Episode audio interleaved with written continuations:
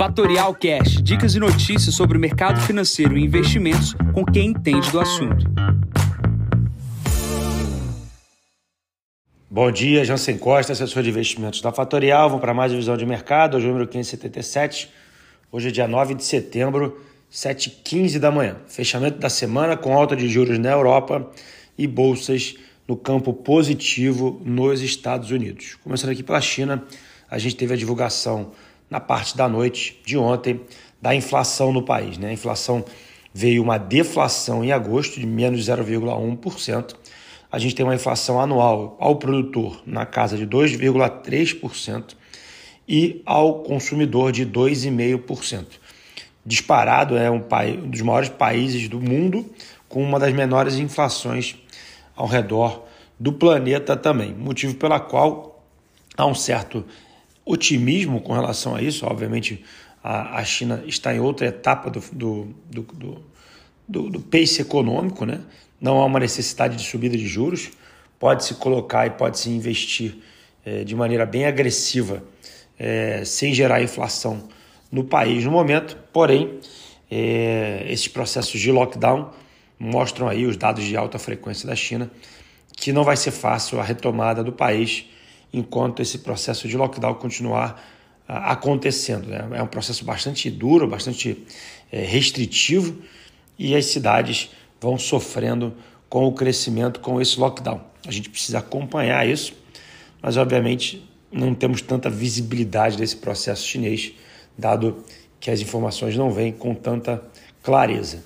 O que a gente tem hoje na minério de ferro é mais uma alta, né? rompendo aí a casa dos 100 dólares, né? 3,74%. Pulando para a Europa, o principal destaque do dia de ontem foi o aumento da taxa de juros por parte do Banco Central Europeu.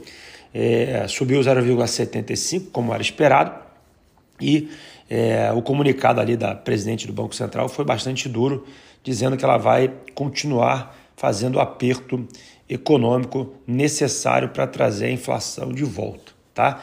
Esse ajuste positivo por parte uh, da taxa de juros diminui o diferencial de juros entre Estados Unidos e Europa e a gente vê ali uma, uma, uma melhora na relação da, da paridade da moeda do euro e da libra contra o dólar aqui na, na sessão de hoje. Tá? Obviamente está muito longe daquela relação de 1,20, 1,19 que era o euro em relação ao dólar, porém a gente tem uma pequena melhora no dia de hoje nesta paridade. O que a gente tem que ficar de olho é que, obviamente, precisa subir os juros uh, na Europa, mas isso vai gerar consequências no continente através de, desses apertos. Esses apertos devem gerar uma recessão mais forte no continente, dado o processo que a gente tem uh, do preço da, da, energia elétrica, que é bastante elevado, e desse processo da, da, da briga com a Rússia por questões uh, da guerra. Né? Então, isso é um dado que a gente precisa levar em consideração. No dia de hoje, é um dia otimista por parte das bolsas na Europa. Pulando para os Estados Unidos, pouca informação, pouca coisa nova vindo do país. A gente tem uma semana, um fechamento bem positivo do S&P 500. A gente está aí ah, com divulgações de dados de emprego eh, em linha e até abaixo das expectativas eh, de seguro-desemprego, perdão, eh, conforme os analistas, mas não há grandes movimentações por parte do mercado americano. O mercado americano operando acima de 4 mil pontos ali no S&P e não tem um grande destaque uh, para hoje. Pulando para o Brasil, a gente tem as repercussões ainda do caso do 7 de setembro, né? a mídia falando bastante com relação ao processo é, do, do 7 de setembro por parte de Bolsonaro. Obviamente, é, o impacto é positivo para Jair Bolsonaro, dada a quantidade de pessoas que ficaram nas ruas, mas obviamente a gente vai ver isso nas eleições, vai ver isso na, nas próximas pesquisas. O que a gente tem de, de, de, de importante aqui no âmbito de empresas é, é, o assunto Albacora. Né? Albacora é um, é um dos poços é, e regiões de, de produção de petróleo aqui no Brasil que estava para ser vendido pela Petrobras para PetroRio.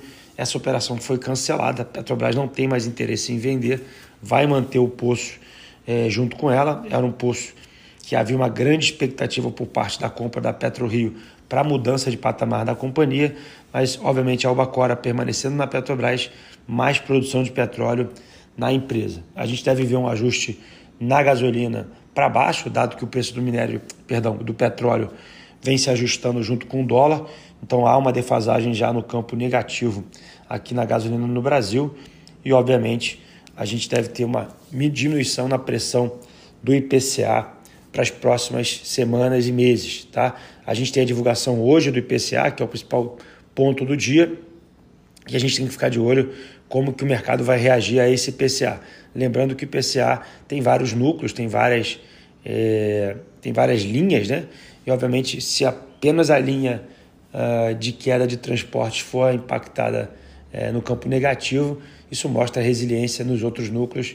Isso pode ser ruim para a inflação de longo prazo. De curto prazo, a gente já sabe o que está acontecendo. Tá? Então, falando um pouco mais também sobre a locação, a gente tem visto uma movimentação positiva nos fundos imobiliários de tijolos. Eu chamo a atenção que isso pode acontecer dado um fechamento da curva de juros, é, a valorização dos próprios ativos. Isso vai acontecer com as NTNBs, isso vai acontecer com os fundos imobiliários, isso vai acontecer com as ações e, obviamente, aquelas que tiverem maior duration, que tiverem maior prazo de investimento, terão a maior rentabilidade do período, que significa quanto mais longo você tiver com a aplicação da sua carteira, melhor será com o fechamento de juros no país.